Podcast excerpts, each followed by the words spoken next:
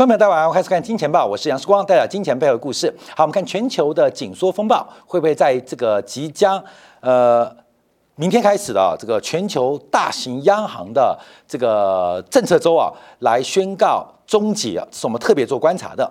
那呃紧缩风暴终结啊，是不是代表这个资产价格的修正结束？当然不是啊，因为目前这个杀估值的发展啊，空头杀估值已经很明显的杀不动了。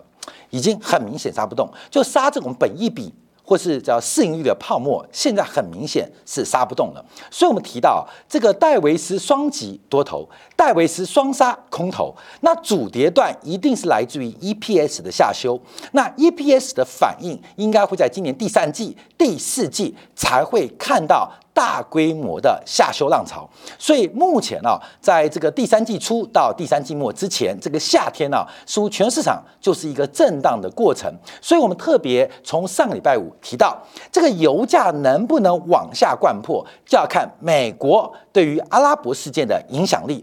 那在这一次呃上个周末，呃拜登参加海湾国家的会议当中，很明显的似乎美国的力量正在阿拉伯世界。开始逐渐的淡化跟示威，所以这个油价在目前做观察，并不能响应拜登面对其中选举要求欧佩克增产的一个呃期待啊。这是目前我们看到美国的国力跟美国的影响力正在下修。等一下经典部分呢，我们会从这个德国跟天然气跟石油关系，再看到沙特阿拉伯沙特二零三零的愿景，就知道。小萨勒曼他到底要去哪里？跟拜登想要去哪里啊？完全啊是不同方向的。所以目前我们要观察这个市场变化。在今天下午，我们特别关注美元重挫，美元重挫。我们昨天才提到的一百零六点九，昨天才提到一百零六点点九啊，今天在刚刚就已经被灌破。那为什么美元会出现连续两天的？大幅度的拉回，从一百零九点八拉回到一百零六点九，其实仅用了一个周末的时间。从上礼拜五的拉回，这就是我们看到拜登出访呃以色列、巴勒斯坦啊，包括了海湾国家会议，他之前出现的高点。而这个见完面之后，整个美元落晒了，拉肚子，出现一个大规模拉回，仅过一个周末。美元的贬值超过了百分之二，那我们再看美元会大跌，主要原因是欧元出现了强弹。我们这个欧元呢拉的比较远，因为主要是看到呃之前的头肩顶啊，那这个头部是非常大的，所以欧元在跌破一比一的平价之后出现了强弹，连续三天强弹，在刚刚时候欧元跟美元之间关系来到了一比一点零二，所以。欧元跌破平价之后，出现了一个强弹，主要是预期在未来几天的央行决策会议当中，欧洲央行可能会有更鹰派的政策说明来支撑欧元。所以从明天开始，第一个上场的是中国的人民银行，人行的利率决策会议从礼拜三展开，后天更压轴。早上我们要看日本央行的利率决策，晚上就要看欧洲央行 ECB 的决策。到下礼拜也是精彩。包括了英格兰央行，包括了美联储，都要做出七月份最关键的升息的节奏。那我常提到，市场是效率的，叫效率市场的假说。市场把过去已知、现在发生，甚至未来即将发生的，都会进行定价。所以市场目前各类的资产价格都应该已经对于不管欧洲央行的加息、英国央行加息，或是美联储加息三码或四码，已经进行了非常充分而完整的定价。所以我们在明天看到了中国人行，我们后天看到的日本央行、欧洲央行，下礼拜看到的英国央行、美联储的货币决策，理论上已经在现在。被反映掉了，所以观众朋友，我们要先知先觉，不要后知后觉，就是要知道这市场其实很聪明的，其实已经反映了。所以这个紧缩风暴是不是来到终结？也就是经过七月份的加息之后，不代表这是最后一次加息，可在这一次加息之后，我们就会看到终点站了。像这个北京到上海高铁，你看到了苏州，看到了昆山，你就知道快到终点了嘛。从台北到高雄，你到台南的时候，你就知道快到终点了嘛。所以现在对于加息的通道当中，在七月份加完息之后，可能就可以预判终点在什么地方。所以我们今天配合个标题，第一个观察的是房市的拐点。越来越明显，特别是美国的银建业信心指标，目前已经充分反映美国房地产这一波的泡沫可能拐点已经发生，而房市的拐点常常就是升息的终点哦，这是过去的经验哦。房地产的一个价格拐点常常就是升息的终点，所以，我们今天除了从这个美元。强那大跌，欧元强台之外，而这是个波段的过程呢，还是继续？因为美元的多头应该没有结束，欧元呃的低档啊，不要去摸底。可是这个短线的发展要特别做观察，所以面对现在资产价格的空方的力竭，从过去两周的价格，我们不得不承认，杀估值是杀不动了。杀估值是杀不动了。好，那我们就要看一下，第一个还有哪些是紧缩力竭的指标？昨天美国财政部公布了最新的，这最新有多新呢？这个最新是五月份为止啊，最新是，所以现在七月十八号公布，截至五月份为止啊，这个官方投资者跟私人投资者对于美国国债。的持有的规模啊，相信大家今天看了新闻啊，财政部公布的是五月份数据啊，这跟美国房价指数一样，因为这个数据统计的过程比较漫长，所以有时候会比较感觉滞后。截至五月份，我们看到海外官方持有美国国债的总规模来到了七点四二兆美金，创下。近一年以来的新低，去年五月以来新低，所以全球减持美国国债，你要从两个面向做观察。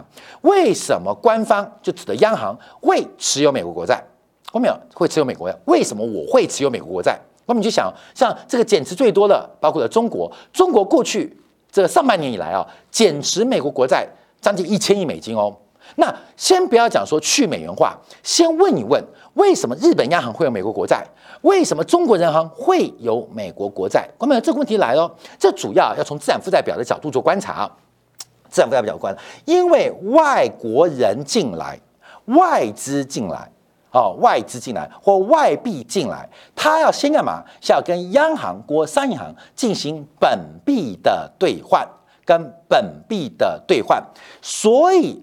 外资进外币进来，外资进来，外国人进来，它进入了央行之后，会形成银行端的负债，什么意思？为什么我钱存在银行，我的钱存在银行，银行对我来讲是负债端哦，是负债端哦，所以是负债端驱动资产端。那银行干嘛？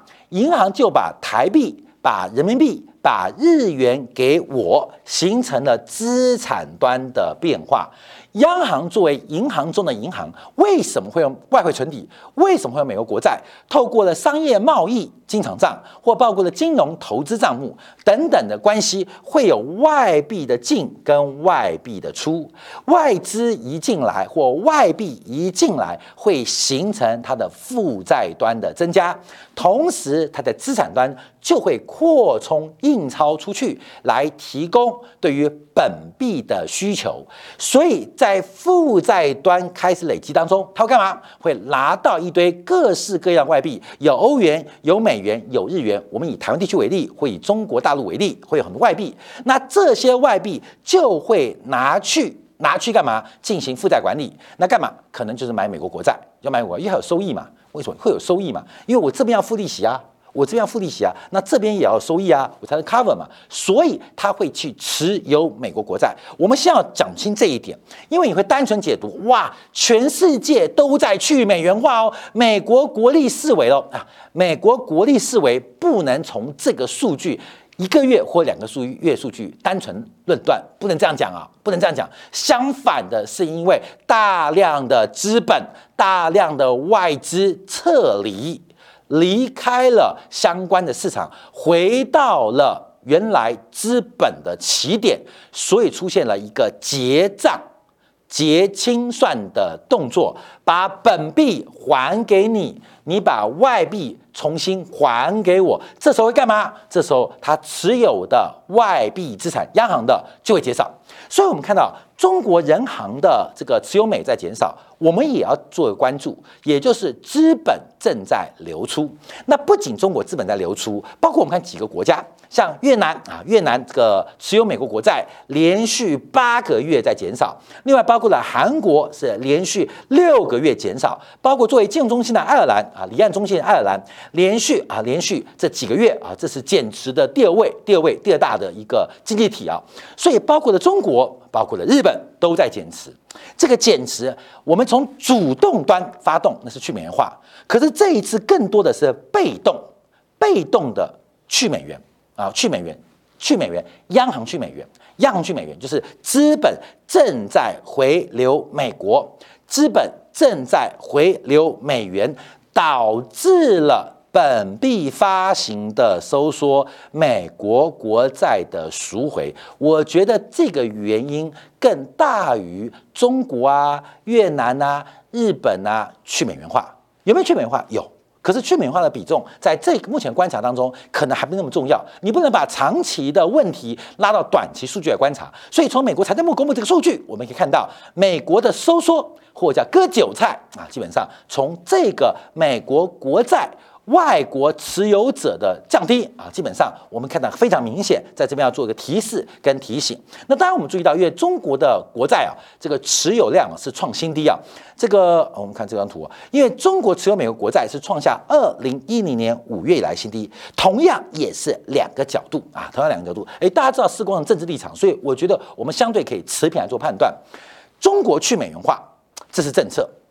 可是我们更多看到的是外资撤离中国，不管是短期或长期的，短期可能是证券户头，长期的可能是呃生产端啊，这个企业在撤离中国。我们看到，在今年第二季啊，这个新冠疫情爆发，像包括几家大型的这个跨国企业都把总部从上海搬到新加坡，所以这也反映的是可能很多的资本。正在离开中国，可能是金融投机的，也有可能是生产的投资资本，这是很重要的一个方向跟原因哦。我们不能单纯说去美元化做解读，因为我看见很多新闻说中国去美元，把美元卖光光啊，有没有？有。可是更要关记关切的是，如此快速的滑落，应该不是中国去美元导致的，而是更多的资本从以中国为首的新兴国家。正在离开，回到美国。那为什么回到美国？也美国？在收缩，美元在加息，美元的量化正在退场，所以这个地方要特别留意哦，这个特别留意啊。所以这是流动性收缩的过。程，而这个是落后指标，这个是落后指标。假如我们用流动性紧缩做观察，这个应该是落后指标。各位朋友，你想啊，投资可能。呃，日本二十年了，投资越南八年了，投资台湾十五年了，好，各位，那现在要决定要撤场，那撤场会有个处理的前期过程嘛？那卖掉之后，你要决定把钱给撤走，又需要时间嘛？那钱撤走之后，央行其实进行资产负债表的管理也需要时间，所以这个是紧缩，美国紧缩必然出现的结果。必然出现结果，而这个必然性啊，这个必然性基本上它叫做落后指标。所以我下一个标题啊是紧缩风暴是不是来到了终结篇？因为这是一个落后指标，这是个落后指标来做一个观察。好，那我们再回来看一下人民币的变化。因为啊，这个人民币准备啊在这边做突破，可是因为受到美元急速的拉回。谁救了人民币啊？谁救了？谁目前缓解了亚洲的汇率竞贬大战？我们看下新台币面对三十块的关卡，韩币才上周创下近十年新低，那日元更不在话下了。这个货币竞贬大潮看着要开始了。可是谁叫拜登要去阿拉伯世界踢铁板呢？这个周末铁板一踢，脚好痛啊，脚好痛啊，脚好痛。呃，卡马拜登也不觉得脚痛哦，因为不是那个川普的前白宫医生说他什么认知症嘛，就老人痴呆症了。所以现在拜登踢到铁板，最恐怖的不是踢到铁板哦，最恐怖的是踢到铁板不知道啊，听懂吗？就是不要脸哈，第二点不知道。但这个动作使得美元两天快速拉回，这也是我们上周末特别观察的。而这个美元快速拉回，也使得人民币在目前贬值的压力变少。人民币贬值不贬值，倒不能看中国的经济，因为人民币一旦开始贬值，追随或跟上日元、韩币、新台币贬幅的话，那很容易引发亚洲汇率的净贬潮。这净贬潮可能是大家不愿意见到的，会不会发生？仍然有机会，这是我们讲的主跌段的时候会出现啊，要特别做观察。好，那我们看香港金管局啊，这是我们要讲证据啊，因为到昨天呢啊，今天啊，今天公布的数据啊，昨天呢这个二十四小时啊，持续的进行护盘动作，在市场释放了十亿的这个美元，买进了八十点七亿的港币。好，各位，这就是我们可以讲例子了，这就是我们的论证了，就是美元在紧缩，资金要外逃，因为目前碰到弱区间就七点八五嘛。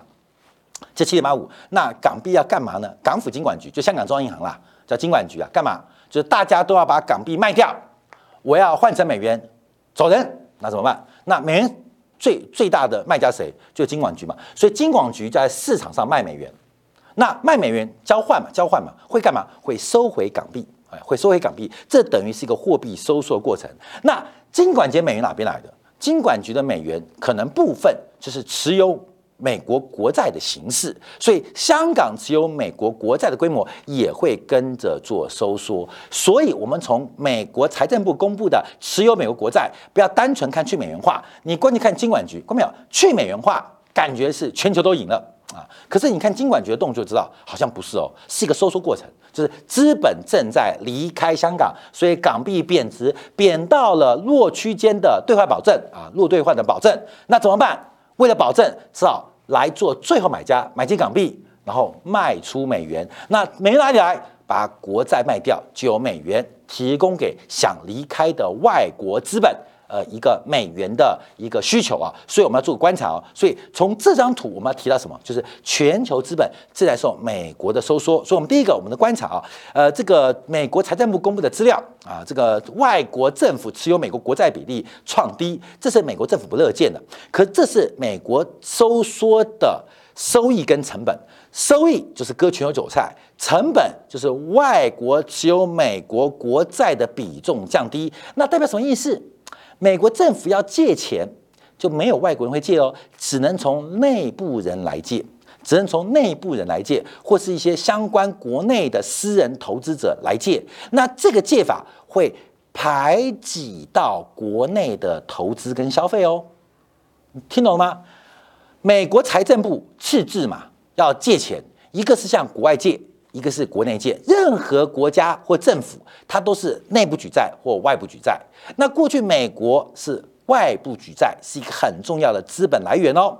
但外国政府受到美国流动性的紧缩，现在没钱可借，那美国财政部干嘛？只好在国内借。那美国人要借钱，又是资产负债表两端，除了企业要借，家庭要借。那政府来抢钱，那会形成投资跟消费的排挤，这也是一种财政紧缩，这只是广义的紧缩，所以跟大家报告，这个紧缩潮。正在发生，那会不会到终结？我们就要从一个数据来做观察。第一个，我们看美国房屋的这个呃建商信心指数啊，这就是及时的领先指标。在昨天呢，这个美国全美住房建筑商协会所公布的最新的数据啊，跟富国银行合作的，就是美国房屋建商信心指数来到了五十五。这个数据啊，比六月份的六十七一口气下滑了两成，下滑了十二点。那这个数据五十以上。代表是正面的，五十以下代表负面的，所以我们看到美国的房屋建商，就是房地产或房企啊的建商啊，他们的信心下滑速度很快，从前年的高点到现在剩下五十五，快要跌破了一个中性的水位哦。那我们观察这个数据到底跌多快？这是创下这个数据调查以来。历史上，这数据调查多久？调查了三十七年。这是调查开始调查房地产信心以来有史以来第二大的单月跌幅。第二大的单月跌幅。那第一大单月跌幅并不是两千零八年次贷海啸，而是二零二零年的新冠疫情的爆发。所以我们在观察细项，这个现象啊，又分成建商对当前的销售，还有未来六个月的销售，还有对于买家目前就看房者啦。流量的观察。那为什么会信心崩盘？最至关的是整个美国的买家流量正在用一个非常恐怖的速度在下滑。非常恐怖，数字在下滑。我跟大家报告啊，我跟大家报告，其实世光最近也看房啊，看房。那我出的价格都出的很低啊，啊，这个不管是办公啊，还是自用啊，都要先看嘛。因为什么？因为你不能等房价崩再看哦，关没有？不可能。就跟股票跌了以后，我跟你讲，只要你手上空手，你不去准备机会，你会一直等它继续跌。那到底跌多少不知道，所以要在房价转空的时候，就要想着买。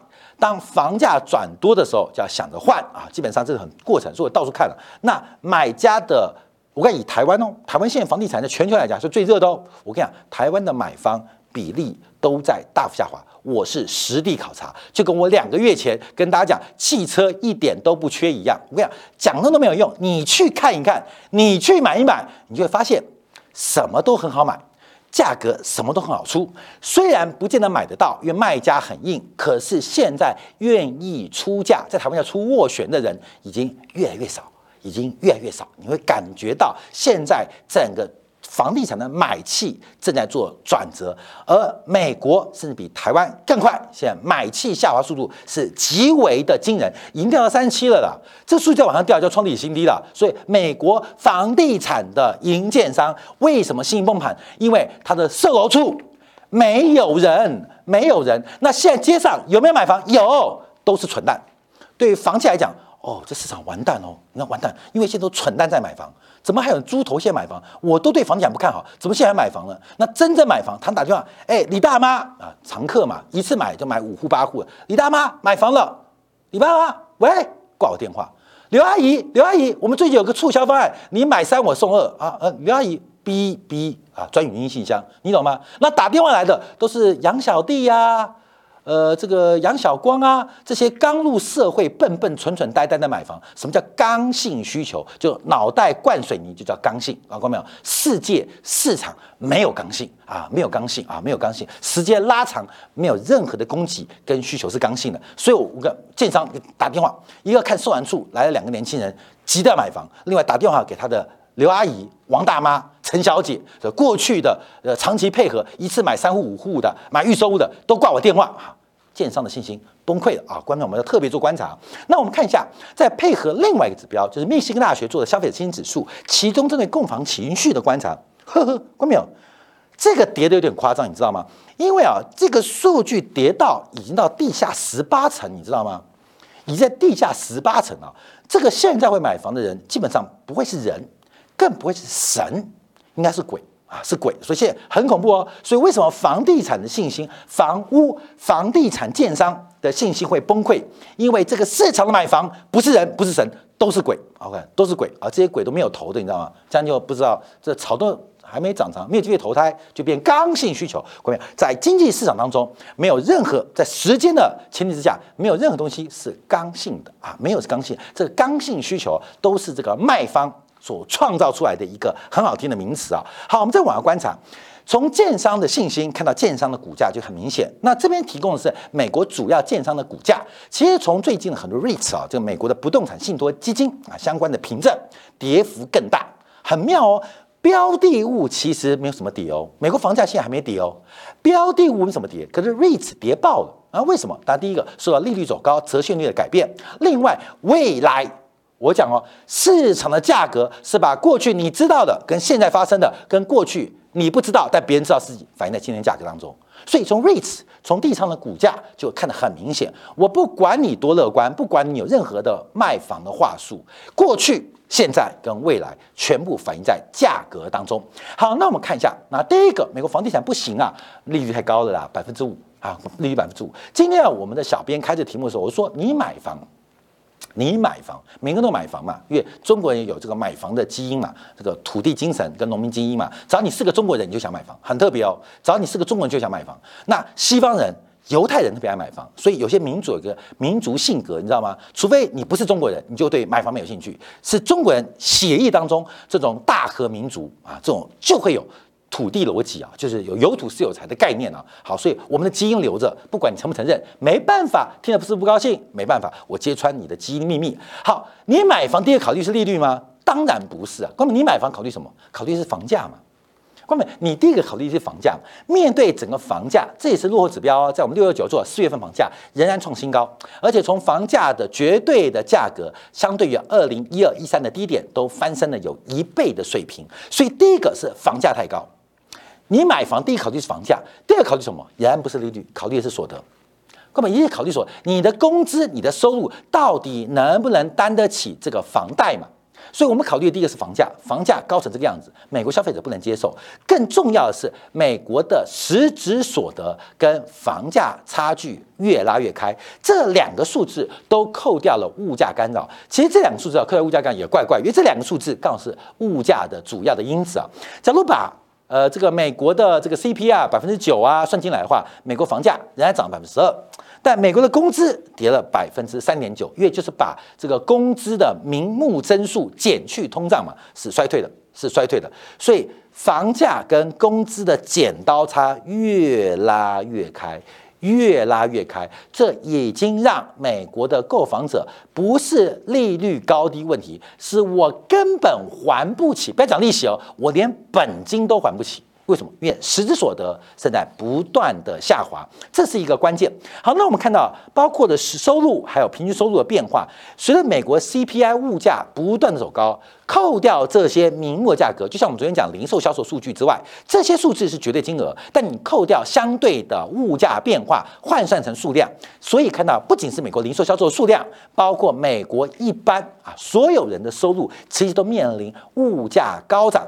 购买力衰退的变化，购买力衰退，可这东西还是涨，那简而来之，那市场上就难以为继。所以最后我们观察，为什么这个泡沫要到了？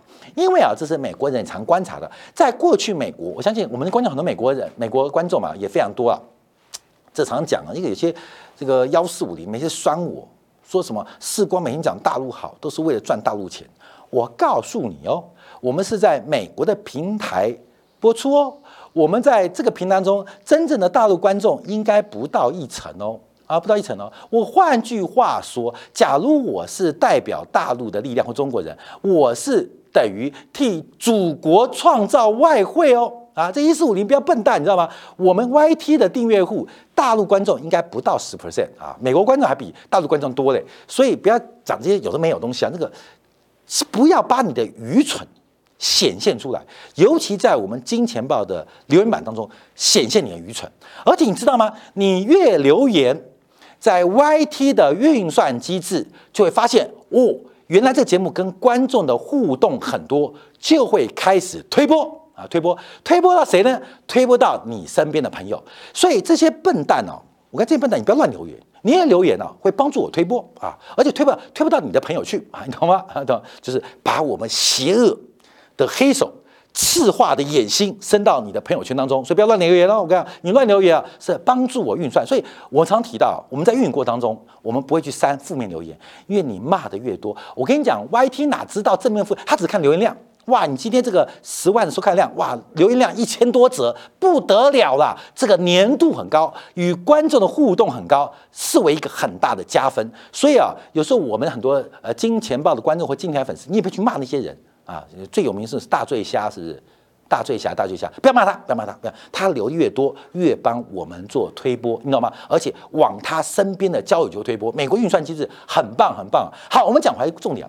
其实在美国都知道，美国过去的房价跟所得比大概就五倍到八倍，其实就五倍到八倍。因为美国对于房地产啊，大部分人是当做消费财，大部分是消费财，这人当做储蓄。